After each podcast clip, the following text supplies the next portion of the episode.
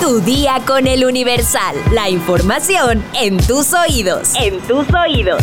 Hola, hoy es viernes 15 de diciembre de 2023. En estas fiestas decembrinas seguramente vas a comer como si no hubiera mañana. ¿Quieres un truco para desinflamar tu abdomen? Descúbrelo al final de este episodio. Mientras tanto, entérate. Nación. En el Senado rindió protesta Lenia Batres y se convierte en la decimoquinta mujer en integrar el Pleno de la Suprema Corte. Su nombramiento por parte del Ejecutivo Federal fue un hecho inédito que se da luego de que en la Cámara Alta se rechazaron dos veces las ternas de aspirantes. Lenia Batres es hermana del actual jefe de gobierno de la Ciudad de México, Martí Batres. La Secretaría de Seguridad tiene en calidad de no localizadas a 10 personas, habitantes de Texcaltitlán. Así lo confirmó el secretario de Seguridad del Estado de México, Andrés Andrade Telles. Cuestionado sobre las desapariciones y los posibles rehenes de la familia michoacana, el secretario pidió a la población y a la comunidad que no replique temas que no están corroborados, información que no está verificada, pues genera psicosis y pánico en la gente, ya que se replica en las redes sociales y aunque no sea cierto, genera pánico entre los pobladores. Explicó que hay un evento que ha sucedido después del enfrentamiento del 8 de diciembre en el campo de fútbol en donde fallecieron 14 personas, 10 de ellas integrantes de la familia michoacana, pues ello derivó que muchos de los habitantes abandonaran la comunidad y en algunos casos no hayan vuelto, mientras que otros buscaron un paradero seguro donde permanecer. Sin embargo, precisó que es muy importante no revelar la identidad de aquellas personas que buscaron refugio en otras ciudades y pidió a los medios de comunicación no filtrar la lista de personas que se ha mencionado en las redes sociales. Esto por considerar la información delicada, ya que revelar la identidad de los pobladores, tomar fotografías o video los pone en riesgo. Estamos estimando que sean arriba de 10 personas que tenemos no localizadas y estamos analizando cuál es el estatus, si hay alguna situación delictiva o es un tema de sustracción voluntaria por la situación que vivieron, mencionó el secretario. Metrópoli. Dos microsismos sacudieron la tarde de este 14 de diciembre a la Ciudad de México, uno con epicentro en la alcaldía Magdalena Contreras y otro más en Álvaro Obregón. Según información del Sismológico Nacional, el primer sismo se presentó a las 2 de la tarde con 13 minutos, con una intensidad de 3.2. Dos minutos y 6 segundos después, el segundo sismo se presentó con una intensidad de 2.4. Estos microsismos se sintieron más en las alcaldías Álvaro Obregón, Benito Juárez Miguel Hidalgo, pero para la mayoría de los habitantes de otras alcaldías, este movimiento fue imperceptible, como en ocasiones anteriores, al tratarse de movimientos que tuvieron su epicentro en la Ciudad de México, la alarma sísmica no sonó. Estados. Autorizan estímulos por 2.667 millones de pesos para la instalación de Tesla en Nuevo León. Aprobados por el Consejo de Desarrollo Económico del Estado, los incentivos permitirán crear infraestructura básica en el municipio de Santa Catarina. Detienen a la hermana de García Luna por delincuencia organizada en Cuernavaca. A Gloria García Luna también le atribuyen el delito de operaciones con recursos de procedencia ilícita y fue detenida junto a Edgar Anuar Rodríguez García.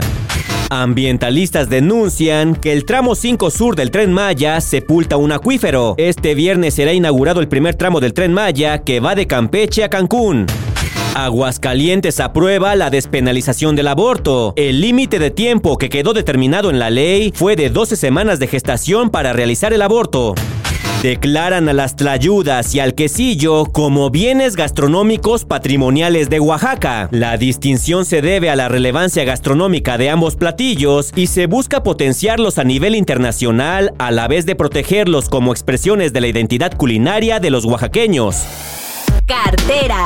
Clasificado como el hombre más rico de México, la fortuna de Carlos Slim Elu superó la marca de los 100 mil millones de dólares por primera vez en la historia. Esto de acuerdo con el índice de multimillonarios de la agencia Bloomberg. Con 83 años, el magnate de las telecomunicaciones ha duplicado su patrimonio desde que comenzó el gobierno del presidente Andrés Manuel López Obrador, pues en noviembre de 2018, antes de que comenzara el sexenio, contaba con una riqueza valorada en 50 mil mil millones de dólares. Tan solo este año, el presidente honorario vitalicio de los consejos de administración de Grupo Carso y América Móvil vio crecer su fortuna de 75 mil millones de dólares a más de 100 mil millones. América Móvil es considerada la segunda empresa más valiosa del país, cuya capitalización bursátil llegó este jueves a más de 59 mil millones de dólares, solo detrás de Walmart México y Centroamérica. La riqueza del tío Slim triplica el patrimonio de Germán Larrea, considerado el segundo hombre más rico del país, al contar con 31.500 millones de dólares. Carlos Slim se coloca en la posición 11 entre las personas más ricas del mundo, donde el primer lugar pertenece a Elon Musk, director de Tesla, cuyo patrimonio ronda, según Bloomberg, los 222 mil millones de dólares. Pues ya que me regalen un milloncito,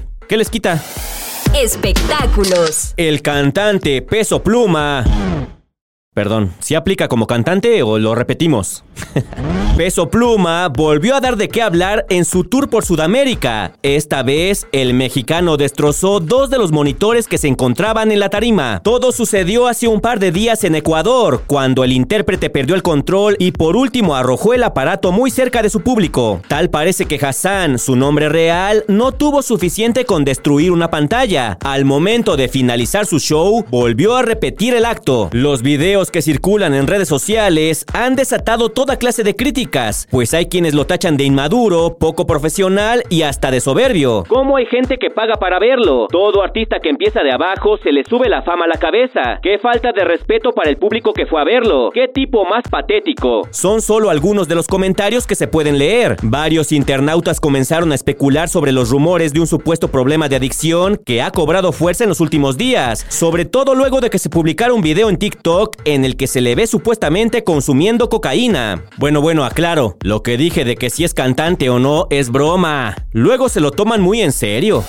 Hay bebidas que parecen milagrosas por sus grandes beneficios a nuestro organismo. La realidad es que más que pociones mágicas, se trata de una alimentación balanceada y una ayudadita de algunos ingredientes que mejoran nuestra salud. El cardamomo es uno de ellos. Sus propiedades benéficas al sistema digestivo lo hacen un elemento primordial cuando de cuidar nuestro hígado o estómago se trata. Si lo combinamos con limón, sus propiedades crecen y si lo tomamos con té es increíble. ¿Por qué? Porque desinflama tu estómago. Uno de los principales contenidos del cardamomo es la fibra. Esto permite que sea ideal para regular el tránsito intestinal. También auxilia en la eliminación de los molestos gases, combate el estreñimiento y puede ser ideal para personas diabéticas porque ayuda a controlar los niveles de azúcar en la sangre. También ayuda al sistema inmune. La combinación de cardamomo y limón contribuye al cuidado y mantenimiento de tu sistema inmunitario, ya que el limón es rico en vitamina C y antioxidantes, lo que igualmente permite la eliminación de toxinas de nuestro cuerpo y la oxidación de las células. También es diurético. Esta es la parte principal para desinflamar tu abdomen. La retención de líquidos es una de las razones del por qué tu vientre se suele inflar. Con la infusión de cardamomo y limón eliminarás esas toxinas y el exceso de agua en tu cuerpo. Todo esto, claro, a través de la orina. El cardamomo y el limón son utilizados para combatir síntomas de la gripe, los resfriados y la tos. Juntos pueden hasta tratar la gingivitis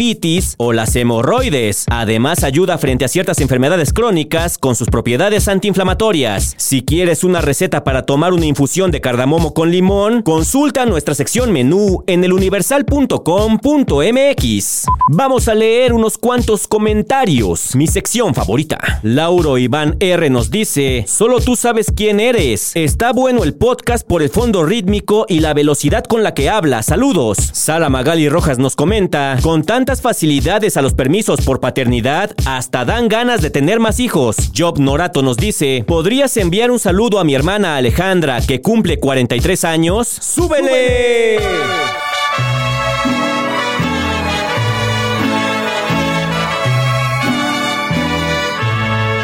Muchas felicidades Alejandra, que te la pases muy bien, que cumplas muchos años más y a vivir. Artman nos comenta, eso de las mañaneras del presidente es una farsa para mostrar solo lo que él quiere, porque le han dado datos reales y siempre los niega, ya sea en seguridad o salud. Medardo López nos comenta, lo único bueno de este frío es que puedo tomar todo el chocolate de agua que quiera y con un pan una delicia.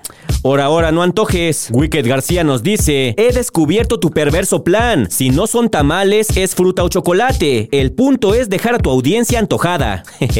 Bart Bouvier nos dice, qué bueno que ya se oyen noticias acerca de la repartición de justicia. Es malo tomar una vida, pero al menos ya son menos los impunes. Y por último, Daniel Hernández García nos dice, toma chocolate y paga lo que debes. ¿Tamales? ¿Dónde? ¿Habrá chocolate en agua también?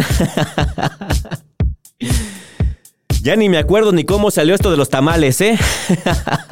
Pero bueno, por hoy ya estás informado. Pero sigue todas las redes sociales del Universal para estar actualizado. Comparte este podcast y mañana no te olvides de empezar tu día. Tu, día, con, el Universal. ¡Vámonos! Tu día con el Universal. La información en tus oídos. En tus oídos.